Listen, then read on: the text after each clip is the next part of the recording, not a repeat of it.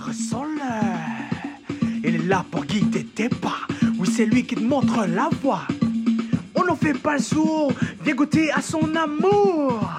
Oui, c'est grand jour, oui, je te dis, ça vaut le détour. Oui, c'est la parole de ça.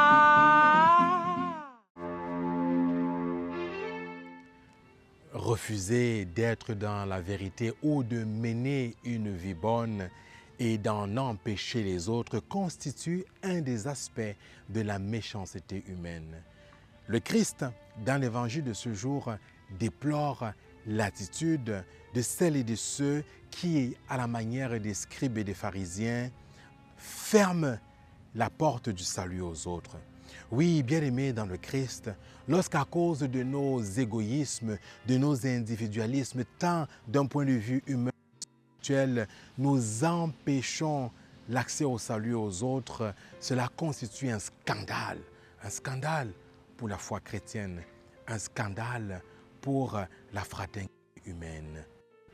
Gardons-nous d'empêcher l'accès au salut aux autres.